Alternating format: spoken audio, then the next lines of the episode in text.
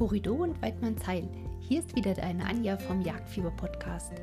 Ich hoffe, ihr kommt alle gut durch diesen konfusen Herbst, könnt in irgendeiner Weise weiterlernen und natürlich auch jagen gehen.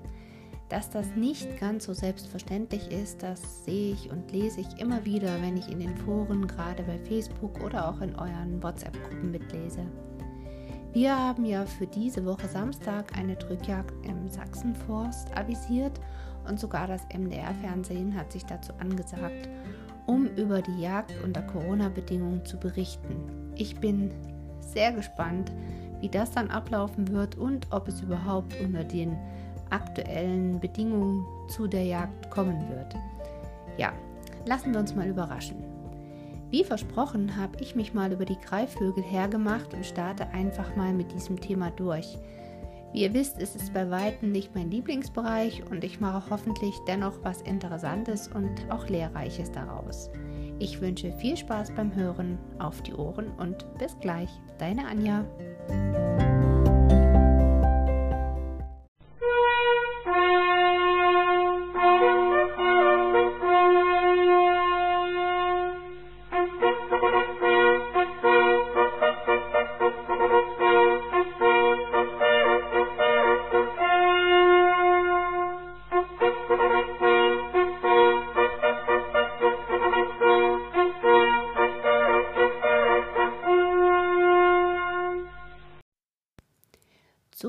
Zoologisch gehören zu den Greifvögeln die Habichtsvögel und auch die Falken. Die Eulen bilden dann wieder eine eigene Ordnung. Sehr viele Greifvögel sind bei uns in ihrem Bestand bedroht und Ursache dafür ist auch wieder ganz häufig die Zerstörung des Lebensraumes, der Einsatz von Pestiziden und natürlich auch hier die Zunahme des Freizeitdruckes in der Natur durch uns Menschen. Im Grunde genommen geht es den Greifvögeln wie vielen anderen Tieren auch. Grundsätzlich gehören die Greifvögel zu den jagdbaren Tieren, sie sind jedoch bei uns ganzjährig in Deutschland geschont und sehr viele sind auch auf der roten Liste. Und nachdem wir jetzt quasi schon durch den Anfang die Greifvögel in die Habichtsartigen und die Falken unterscheiden können, dröseln wir das Ganze doch mal etwas genauer auf. Die Habichtartigen lassen sich unterteilen in die Wespenbussarde mit dem Wespenbussard, wie der Name schon sagt, die Milane und die teilen sich nochmal auf in den roten und den schwarzen Milanen. Dann kommen die Habichte mit dem Habicht und dem Sperber. Und die Bussardartigen unterteilen sich in den Adler und hier den Stein- und Schreiadler sowie den Seeadler. Und dann kommen die Bussarde, welche sich nochmal untergliedern in den Mäusebussard und den Raufußbussard. Zum Abschluss noch die Fischadler und die Wein. Die Wein unterteilen sich in die Kornweihe, die Steppenweihe, die Wiesenweihe und die Rohrweihe. Ich finde ja, dass da schon mal eine ganze Menge Vögel sind, die wir irgendwie in unseren Kopf bekommen müssen. Ich habe hier mal mich an einem Merksatz versucht, vielleicht hilft er ja. Ich fange mal an.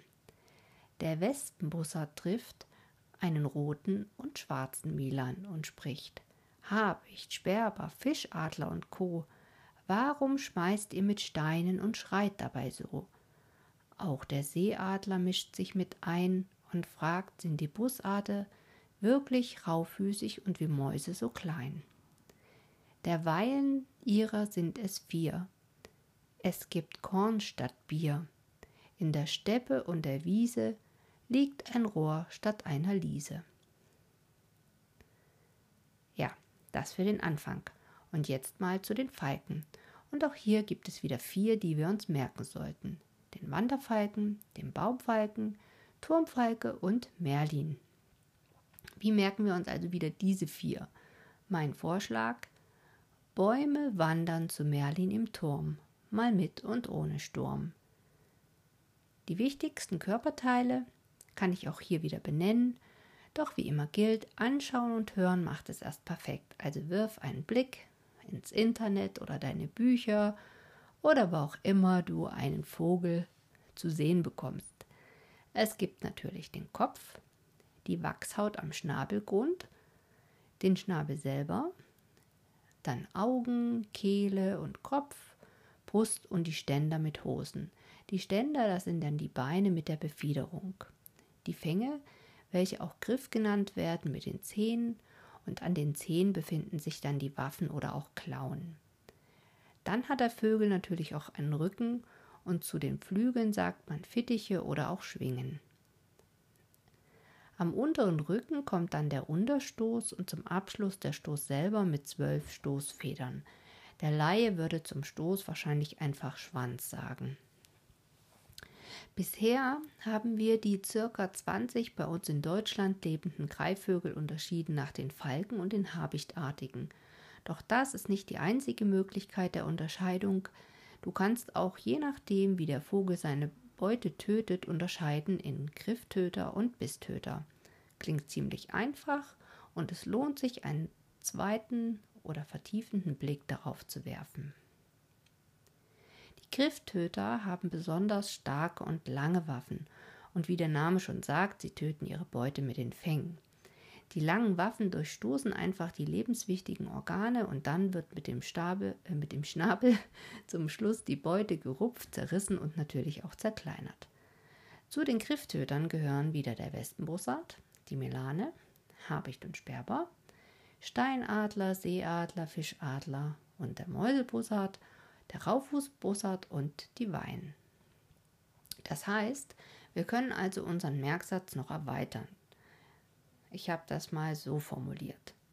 Greifend tötet der Wespenbussard und trifft einen roten und schwarzen Milan und spricht: Habicht, Sperber, Fischadler und Co., warum schmeißt ihr mit Steinen und schreit dabei so? Auch der Seeadler mischt sich mit ein und fragt, sind die Bussarte wirklich rauffüßig und wie Mäuse so klein? Am besten diesen Satz immer wieder und wieder sprechen oder sich wie eine kleine Geschichte vorstellen und dann kriegt man das auch ganz gut rein. Ich bin mir sicher, ihr habt verstanden, dass das bei dem Adler zum Beispiel mit den Steinen und schreit dabei so, sich eine Eselsbrücke sich dahinter verbirgt, weil wir haben natürlich, wir schmeißen nicht mit Steinen, aber wir haben den Steinadler und wir haben den Schreiadler. Und bei den Bussarden fragen wir natürlich nicht umsonst, sind sie raufüßig und wie Mäuse. No? Dahinter verbirgt sich der Raufußbussard und der Mäusebussard. Ja, kommen wir zu den Bisstötern. Du kannst dir bestimmt denken, wer dazugehört. Genau, alle Falken. Die haben nämlich den sogenannten Falkenzahn im Oberschnabel und die Waffen sind dazu verhältnismäßig kurz. In der Regel töten sie durch einen ganz gezielten Biss ins Genick. Und die Fänge, die werden in Anführungsstrichen nur zum Festhalten der Beute gebraucht. Und auch hier passen wir einfach den Merksatz an mit. Mit Biss wandern die Bäume zu Merlin im Turm, mal mit und ohne Sturm. Nur nochmal zur Anmerkung, das mal mit und ohne Sturm hat keine Bedeutung, es reimt sich einfach nur so schön. Ja, zum Abschluss der ersten Folge zu den Greifvögeln gibt es jetzt noch etwas Weidmannssprache. Der männliche Greifvogel heißt Terzel, aber nicht beim Sperber. Hier heißt das Männchen Sprinz. Ich habe mir das immer gemerkt, der Sperber ist ein Prinz und habe dann die beiden Worte verbunden. So Sprinz. Die weiblichen Tiere, die werden einfach Weibchen oder Weib genannt. Das Nest ist der Horst und die Fläche rundherum ist das Horstfeld.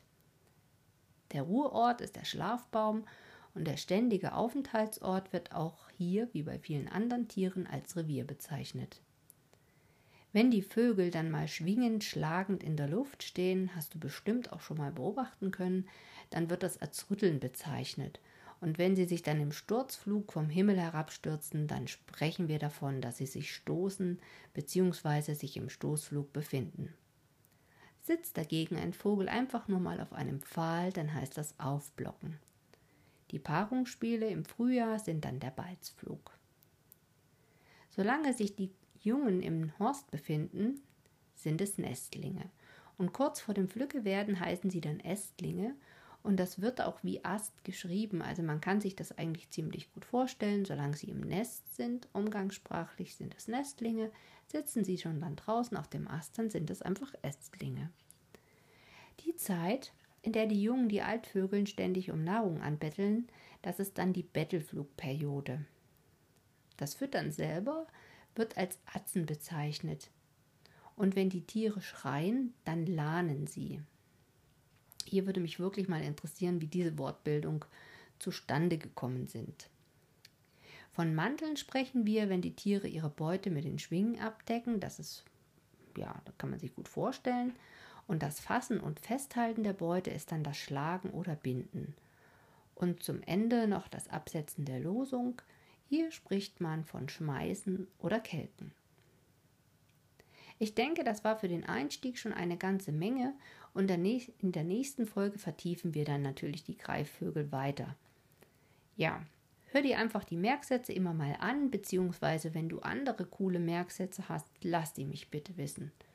Ich merke es mir dann wahrscheinlich auch noch mal ein bisschen leichter als so. Ja, mit einem kräftigen Halali sage ich für heute Tschüss. Ich wünsche eine schöne Adventswoche und ganz viel Erfolg bei allem, was du tust. Ja, deine Anja.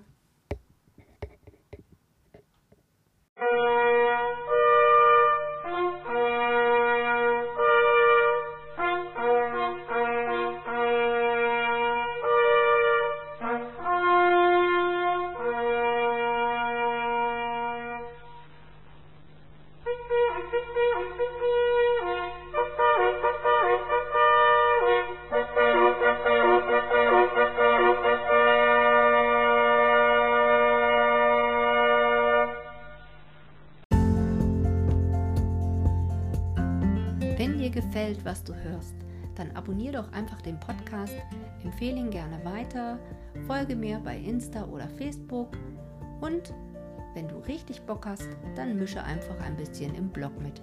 Unter jagdfieber-podcast.de kannst du Bemerkungen machen und ja, mir mal richtig die Meinung sagen, Grins. Wie immer freue ich mich über E-Mails an frechmut.gmx.de und jetzt ist wirklich Schluss für heute. Ciao, ciao.